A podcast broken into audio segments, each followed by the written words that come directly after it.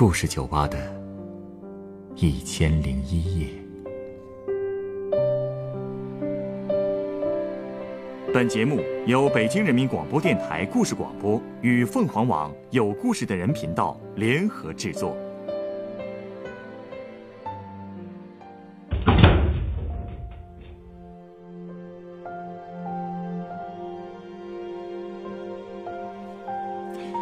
欢迎光临故事酒吧。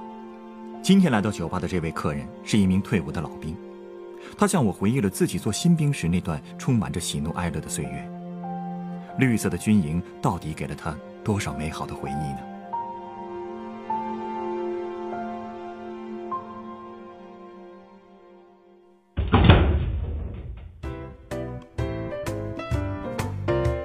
哎，老板，能借你电话用用吗？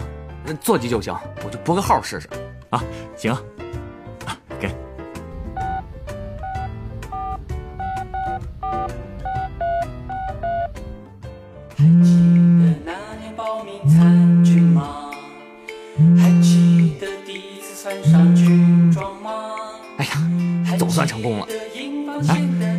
自己打电话呀？对呀，我刚搞明白怎么给我这新手机设置来电铃声，所以赶紧找个电话试试。哎，你听听，歌不错吧？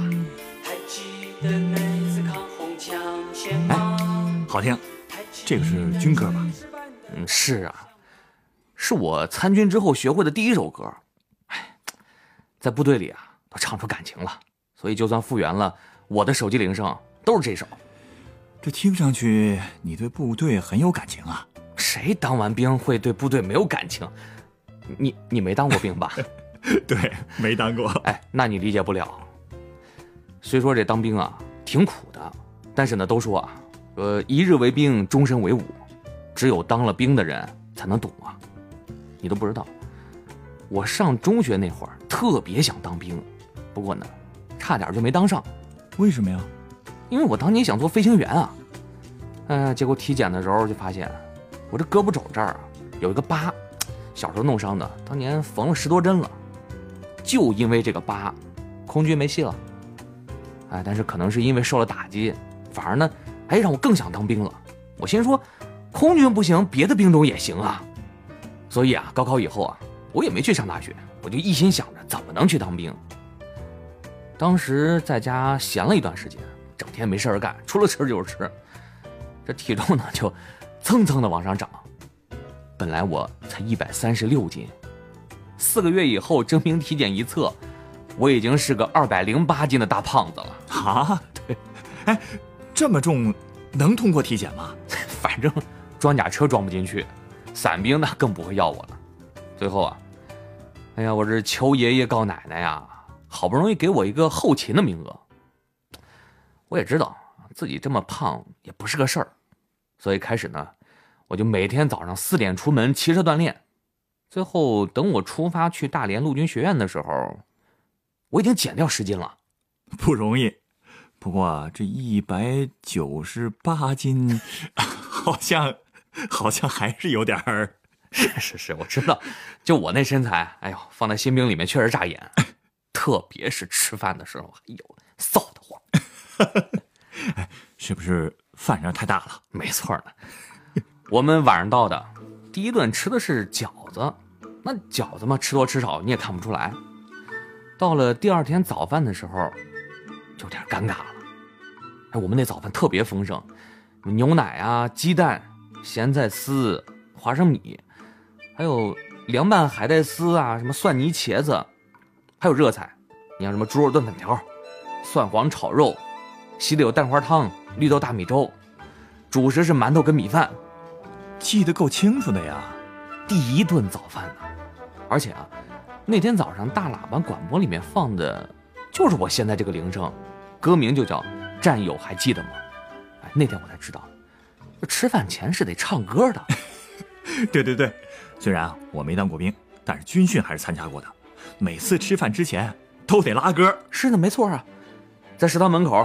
啊，先整队，然后唱歌。进食堂之前还得请示一下上级还有没有别的事情安排。上级点头了啊，我们才能跑步进食堂。当时整个食堂几千个人应该有吧？哎呦，那叫一个安静，光是餐具跟吃饭的声音，一个说话的都没有。哎哎，对了，你知道那饭前唱歌的传统是怎么来的吗？这个我还真不知道。不知道吧？我给你讲讲啊。呃，那还是当年打仗那会儿，因为好多不同编制的军队嘛，都在一个早上吃饭，人太多了，都想多吃点，所以呢就有抢饭吃的情况。据说当时刘伯承看见了，就命令啊自己的部队在吃饭前先列队唱首歌，等兄弟部队都打完了饭再去吃。如果唱完一首歌还没轮到他们，那再再唱一首。后来呢，兄弟部队的领导知道了。觉得那我们也不能落后啊，好，都开始学了，这不就演变成了现在每次吃饭前唱歌的传统了吗？原来是这样啊！哎，这还真是第一次听说呀，是吧？其实这样挺好的，这也能培养军人的集体荣誉感嘛。没错，对吧？哎，对了，那天早饭没给你讲完呢哈，你继续说。呃，那天我第一次见识了这么多人一块吃饭还能这么安静的场面。哎呦，大家吃完了以后呢？就我还在那儿吃，谁让我饭量大呢？结果全桌人都看着我吃，他们还把自己不吃的那个鸡蛋啊、牛奶啊都给了我了，剩下的菜全都推到我面前了。哎呦，这搞得我那叫一个不好意思。班长还跟我说：“啊，慢慢吃，不着急，大家等着你吃饱。”哎，这还真是挺尴尬的啊！哎呀，所以我就玩命吃呗。班长还跟我开玩笑：“哎呦，你这兵没有白当。”全桌都笑了，我那个臊啊！赶紧说啊，我吃饱了，吃饱了。其实当时心里挺不舒服的，我真没吃饱啊！我呢就趁着大家收拾桌子的时候，偷摸的哎，把两个小馒头塞兜里了。好家伙，这顿饭你到底吃了多少呀？呃，我呀，嗯，那一顿大概是六七碗粥，十二个小馒头吧。还还不算兜里呢，嚯！不过现在看你身材还行啊，是不是之后在部队里累瘦了呀？别提了，第一顿早饭其实是吃的最滋润的，之后啊，早饭就有时间限制了，只给你五分钟。五分钟？怎么那么短啊？哎呦，命令就是命令啊！军人可没有权利问为什么，而且班长说了。无论是谁，只要犯了一个错误，吃饭时间就缩短三十秒，而且是一人敢报，全班吃药。啊，这还在连坐的呀？那可不，所以很快啊，我们吃早饭的时间啊，就只剩一分钟了。哎，不是，这一分钟怎么吃啊？玩命吃呗。哎，最后我真就练成一门绝技了，一分钟之内我能吃下四个馒头、两个鸡蛋，还有一袋牛奶。乖乖，哎，你怎么吃的呀？我呀，我直接拿那两个馒头啊，夹一个鸡蛋，然后把它们压成饼，一口塞嘴里。一分钟我能吃下两套饼，而且呢还加一袋牛奶。哎呦，我可真是开了眼界了。不过，这对你来说还不够吧？当然不够了。所以说呢，我这身材啊，就是新兵训练那三个月给饿瘦的。哎呀，真是不容易啊！其实不容易的是抽烟啊！抽烟？对啊，新兵不给抽烟啊。可是我们好多人这个烟瘾都很大，成天就想着，哎，我怎么才能偷点烟抽？后来我就发现啊，好多人去抢着倒垃圾。原来那个班长啊、班干部他们会把那烟头扔垃圾里，好多人就借着这个倒垃圾的机会，从垃圾堆里捡烟屁股抽。这也太惨了点吧！我怎么记得部队里好像是可以抽烟的呀？其实部队就是对我们这些新兵禁烟的，这理由呢，主要是怕抽烟影响心肺功能，增加长跑的难度，而且也是为了培养我们的服从意识。哎，我觉得这个第二点可能更重要吧，就跟那吃早饭限时一样的，都是短期要求，就得让我们明白，在部队里理解的命令要执行，不理解的命令也得服从。这军人确实是以服从命令为天职的，就是这个训练的过程啊，痛苦了点儿。所以我们也是八仙过海，各显神通。哎，有一次我就发现，两个战友躲在那个厕所的隔间里啊，抽那种女士的薄荷香烟。我刚想推门要两口，结果你说倒霉不倒霉？班长进来了，我们被罚蹲了三个小时。三个小时啊！哎呦，我记得当时军训蹲十分钟我就不行了。没练过不是？而且呢，班长还说了啊，鉴于我们只是初犯，要是再被抓住，那就不是三个小时这么简单了。可是啊，即便是这样，大家还是越战越勇。可是不管藏在哪儿，最后都被班长发现了。哎，你们也不想想，班长也当过新兵啊，你们这点小伎俩还能瞒过他呀？都是过来人，而且抽烟的真的对身体不好，他也是为了你们好。道理谁都懂，那会儿年轻啊，又叛逆，基本上是班长管的越严，我们就越喜欢铤而走险。哎，我还记得跟我睡对头的一个战友，他年纪小嘛，刚来的时候那几个星期想家想的哟，哎呀，恨不得天天哭着睡觉，基本上都是我哄睡的。后来我就发现。这小子经常把自己蒙被子里面，不知道在鼓捣什么东西，也再也不哭了。有一次呢，哎，我就偷偷的掀开他那被子，好嘛，这小子竟然偷偷的在被子底下抽烟呢，在被子里抽烟，这太危险了吧？而且那被子能盖住烟味吗？不懂了吧？这小子贼聪明，他在手边呢放了一个带吸管的矿泉水瓶，吸完一口烟，他就咬着吸管，把所有的烟都吹进矿泉水瓶里。这也行啊，真行啊！被我发现以后啊，他就不让我声张嘛，于是呢，就让我加入了他的被窝吸烟小组。我真是服了你们了，在被窝里抽烟，没被发现。我跟你说，直到新兵训练结束，还真没被发现。但是后来我也挺后怕的，你说这事儿确实挺危险的哈，弄不好说不定能引起火灾呢。而且你说的也对。抽烟呢对身体不好，所以前两年我也把烟给戒了。哎，这就对了嘛。其实，在部队里啊，真是学到了不少东西，很多道理吧，当时不理解，但是现在想想都很对。我们在陆军学院完成了一些基本的训练以后呢，就被分到了综合训练基地。我在那儿的新兵连的班长叫胡宝才，哎呀，在他手里啊。我也吃了不少苦，但是现在呢，我仍然很感激他，他也算是我在军营里面第一个老师了。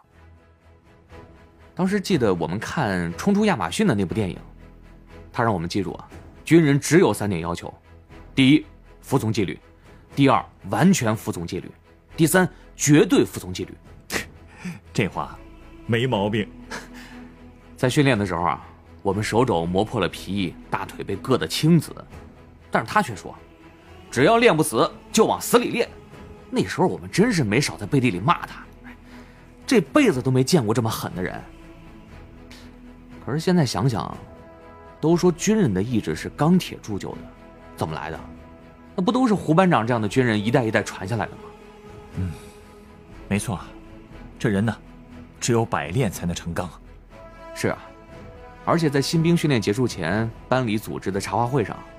胡班长那一番话，也让我们彻底原谅他了。他给我们做了检讨了，说对不起大家，三个月也没教会大家什么，用了好多的野路子，让大家受委屈了。他还说，他不在乎我们私底下怎么骂他，他只希望多年以后，我们不会记恨他这个班长对我们管理太松就好了。哎呀，这么多年过去了，我确实理解他了，他就是那种典型的。话糙理不糙的类型，真得感谢他。很多人呢都说当兵苦，但奇怪的是啊，从军营出来的人啊，几乎没有不怀念那段时光的。这可能就是军队特有的魅力吧。嗯，说的没错。哎，那你们新兵训练结束以后，你就去后勤了？是啊，我去的单位是大连的公差勤务连。说白了。这个连队的所有工作都是围绕着出公差、勤务保障开展的。不过有一次，我们也接到了一个外业任务。外业任务，什么意思啊？就是野外作业，我们要去东北，哦，去帮忙重新界定国境线。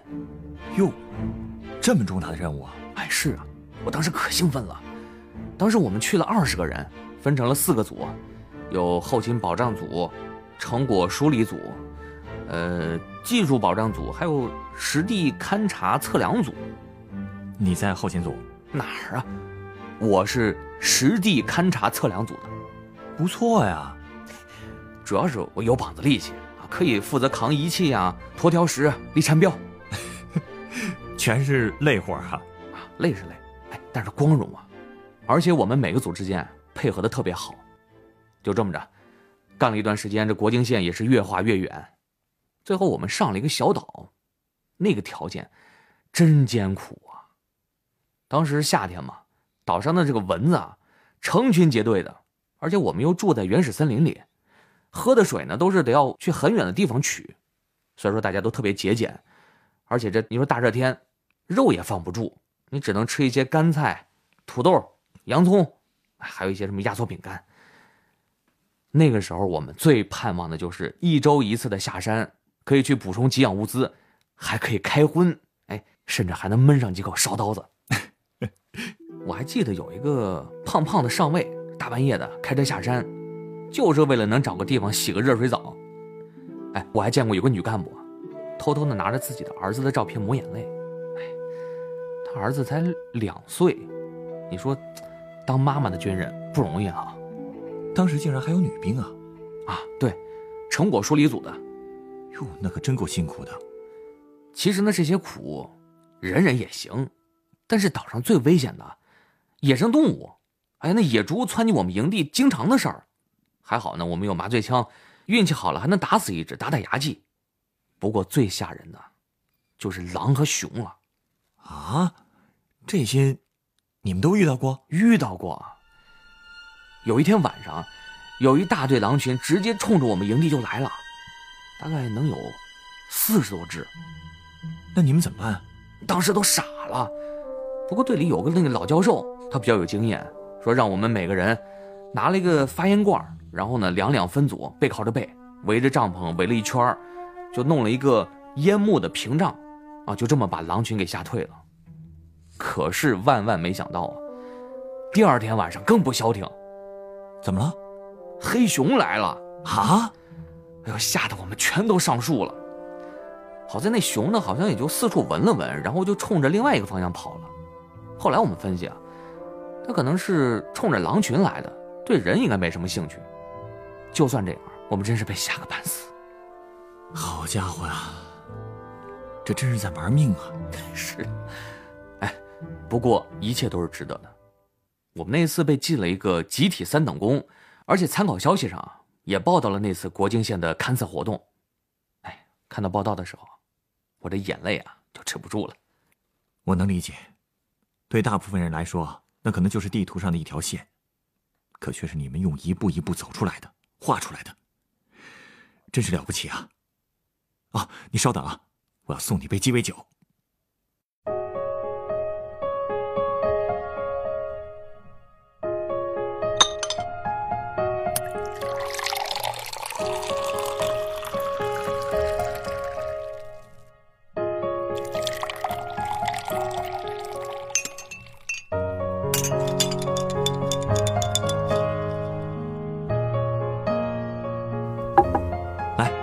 这是我专门为你调制的鸡尾酒，它是用金酒、青薄荷利口酒和汽水调成的，名字叫做“君茂”。君茂，啊，怪不得是绿色的，谢谢你。通过你的故事啊，我能感受到你在部队里的历练与收获对你的人生有多么重要的影响。虽然我没当过兵，但也能理解你对部队的感情。你刚才说，一日为兵，终身为伍。所以我猜，那顶绿色的军帽，即使你已经离开了部队，应该也从没有在心头摘下过吧。